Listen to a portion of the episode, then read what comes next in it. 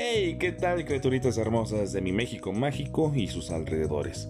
Deseo que se encuentren bien con toda la actitud de escuchar un episodio más de esta odisea llamada vida. En la actualidad está de moda ver biopics o biopics, como le quieres decir, tú eres libre, de diversos artistas.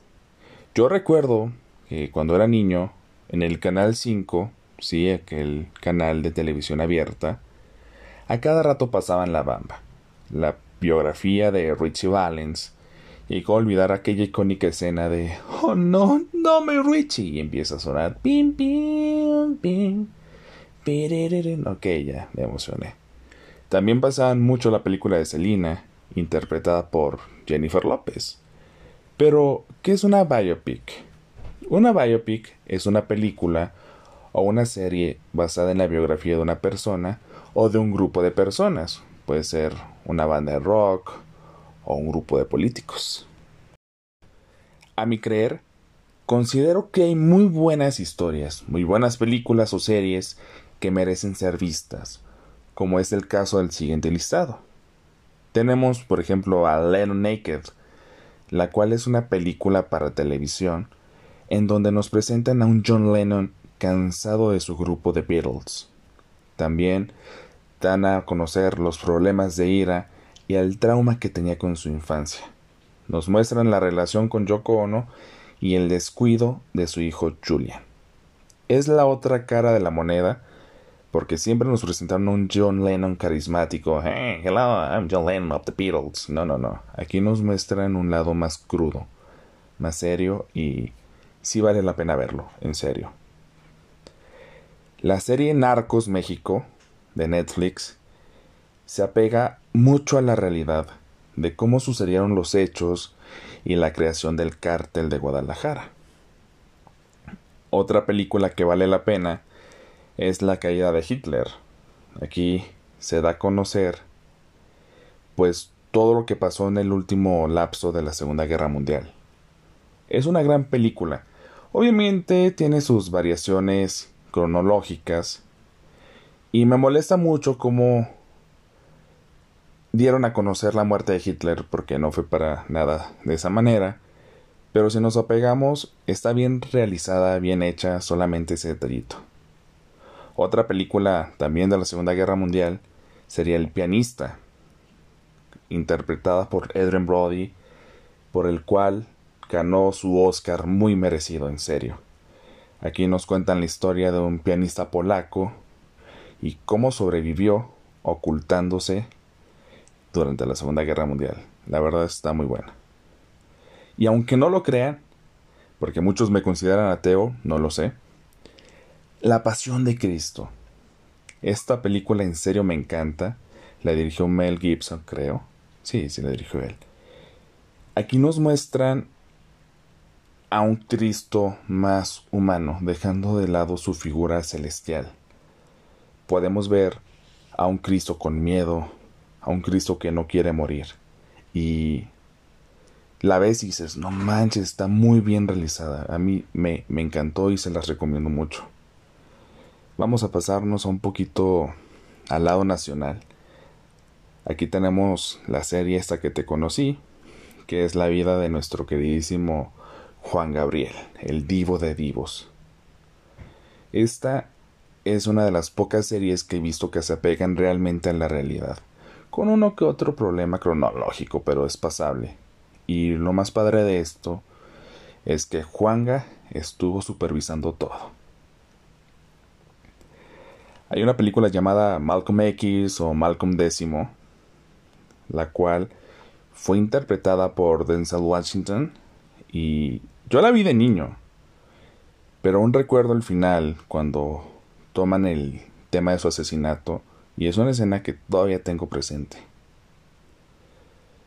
Desgraciadamente, las generaciones más chavas, más jóvenes, ubican a Robert Downey Jr. como Tony Stark o Iron Man. Algo que sí me molesta un poco, pues antes de ese personaje de Marvel, él interpretó a Charles Chaplin, en la película Chaplin, en donde la crítica ha comentado que es una de sus mejores interpretaciones. Desgraciadamente, pues ahorita está encasillado con ese papel. Esperemos dejen que tome un mejor papel en su carrera, porque es un actor. Y yo soy Charles Chaplin. Pero no todos son rosas sin espinas en ese jardín llamado biopics. Muchas de las películas no cuentan las cosas como realmente sucedieron. Le agregan fantasía, inventan personajes y eventos, agregándole drama donde no hay, solo por tintes comerciales. Y es algo que me hace bilis y me hace enojar, en serio. Y no digo que el agregar toques fantásticos a una película biográfica sea malo. Por ejemplo, tenemos Rocketman, la biografía de Elton John. Y este agrega un chorro de cosas fumadas. Por ejemplo, sale de rehabilitación y se va volando al escenario. Sale del escenario volando, perdón. Rocketman. Pero es una película muy a lo Broadway. Que te entretiene. Y tal vez ciertas cosas sean ridículas pero quedaron genial. En especial porque el mismo Elton John estuvo detrás de toda la película y es su punto de vista de ver las cosas. Y siento que es una película muy chingona, muy musical, muy padre y vale la pena verla. En serio, recomendación al 100. Desgraciadamente no puedo decir lo mismo de las siguientes películas o series. Algunos de sus ejemplos serían Bohemian Rhapsody, quienes no lo sepan, yo soy un gran admirador de Queen. Y cuando fui al cine a verla con mi amigo Ever, me decepcioné. En serio, estaba enojado por todas las fallas cronológicas y las modificaciones que hubo. Güey, o sea, en el Lab Aid, Mercury no tenía sida, estaba sano. Pero, todo sea por la historia. Estaba emputado emocionado. Por una parte, dejando de lado mi fanatismo de Queen, estaba viendo una película. Ah, está pasable. Mm". Pero mi lado fanático, mi lado admirador, decía, güey, no manches. Está Mercury en la pantalla, están contando mala historia, pero al fin están en el cine. Obviamente Sacha Baron Cohen lo hubiera interpretado mejor, porque se parece más, pero ah, eso es punto y aparte. Pero, neta, ¿por qué no hicieron las cosas como debían ser? Contar la historia bien. Me dueles mucho, Hollywood. Otro ejemplo de series que realmente cuentan mentiras es la de Luis Miguel. En la primera temporada, pues estuvo bien, ¿no? Humanizaron a Luis Miguel y le quitaron su lado mamá. Lo hicieron un pan de Dios. Pero después varios personajes de la vida real fueron diciendo, no es que es mentira esto, así no sucedieron las cosas. Y en la serie nos pintan que todo el mundo estaba en contra de Luis Miguel y él era muy buena persona, bla, bla, bla. No, no eran las cosas así, pero bueno. Ya en la segunda temporada, la verdad me aburrió, dije, son muchas mentiras y ni la terminé de ver porque es un 70% mentira y un 30% verdad. Tan así que lo quieren hacer ver como un buen padre cuando realmente no. Incluso su propia hija lo quiere demandar. O Araceli Arámbula anda diciendo ahí que, que no les da manutención a sus hijos, pero X son cosas que a mí no me importan. Pero de plano, la serie que me hizo enojar fue la de José José. De entrada, el actor que lo interpretaba parecía idiota con todo respeto a su trabajo. No, no, no, yo te amo, Lucero. Sí, no, yo, yo soy Pepe. No. O sea, lo ponían muy bofo. Y no considero que haya sido tan así. Su comienzo es muy aburrido, es muy lento. Y no sé en qué momento la serie dejó de ser José José y empezó a centrarse en cosas de acción, narcotráfico, violencia. No sé, pero con todo el respeto que se merece nuestro Lord Pepe Pepe, es una basofia esa serie. No. Y algo que me tiene muy molesto es que el productor de la película Bohemian Rhapsody quiere hacer una película de Michael Jackson. Y qué raro que hable de ese individuo, ¿verdad? no, ya en serio. Tengo miedo. Porque siendo honestos, el trabajo que hizo con Queen no me gustó para nada. Y siento que este tipo de historias no deben limitarse a dos horas. También hay que recordar que ya han realizado producciones muy buenas acerca de Michael Jackson como lo son Man in the Mirror, que es una película para televisión, la cual abarca un poco de la infancia, su separación con los Jackson Five, el tema del vitiligo, su quemadura con Pepsi, sus matrimonios, y termina en la corte de Santa Bárbara.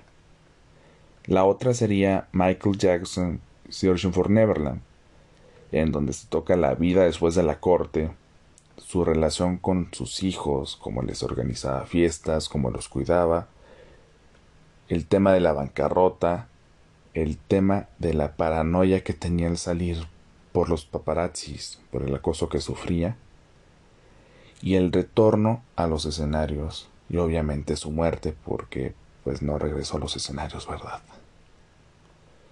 No sé qué opinen ustedes, pero considero que serán producciones sobre personas que tienen mucho que decir, dos horas no son suficientes. Deberían hacerles una serie o algo similar. Algo que tengo que reconocer, aunque hace rato le tiré hate, es que la serie de Luis Miguel supo abarcar diferentes lapsos de su vida al mismo tiempo. Por ejemplo, en un capítulo nos hablaban de la infancia, la adolescencia y su vida adulta. Y es de reconocer, estuvo bien elaborado. Deberían de tomar ese concepto para futuras series, futuros proyectos. Pues cada etapa significa una temporada. Por ejemplo, si a mí me dieran la oportunidad de producir, de dirigir una serie de The Beatles, que siendo honestos no va a pasar, sí, eso que se escuchó fue mi corazón roto. Pero si tuvieras oportunidad, yo la haría de tres temporadas. Primera temporada, de The Quarrymen hasta el éxito en América. O sea, 1956, 1964 más o menos. Que es cuando van con Ed Sullivan Show. Después abarcaría de América hasta el Sgt. Pepper. Aquí tocaríamos el tema de cómo los vetaron del Vaticano por decir que eran más populares que Jesus Christ. Y la tercera temporada, pues sería del Sgt. Pepper hasta la separación. ¿A ti qué serie te gustaría ver? Porque hay muchos artistas que merecen una serie, una película. A mí me encantaría ver algo de José Alfredo Jiménez o la vida de Pedro Infante. Siento que tienen cosas interesantes que decir. ¿A ti quién te gustaría? De ser así, házmelo saber. Te dejo mi Facebook, J. Ricardo Arosierra. O si tienes mi WhatsApp, ahí mándame un mensajito y nos ponemos a cotorrear. Nos vemos. Hasta la próxima.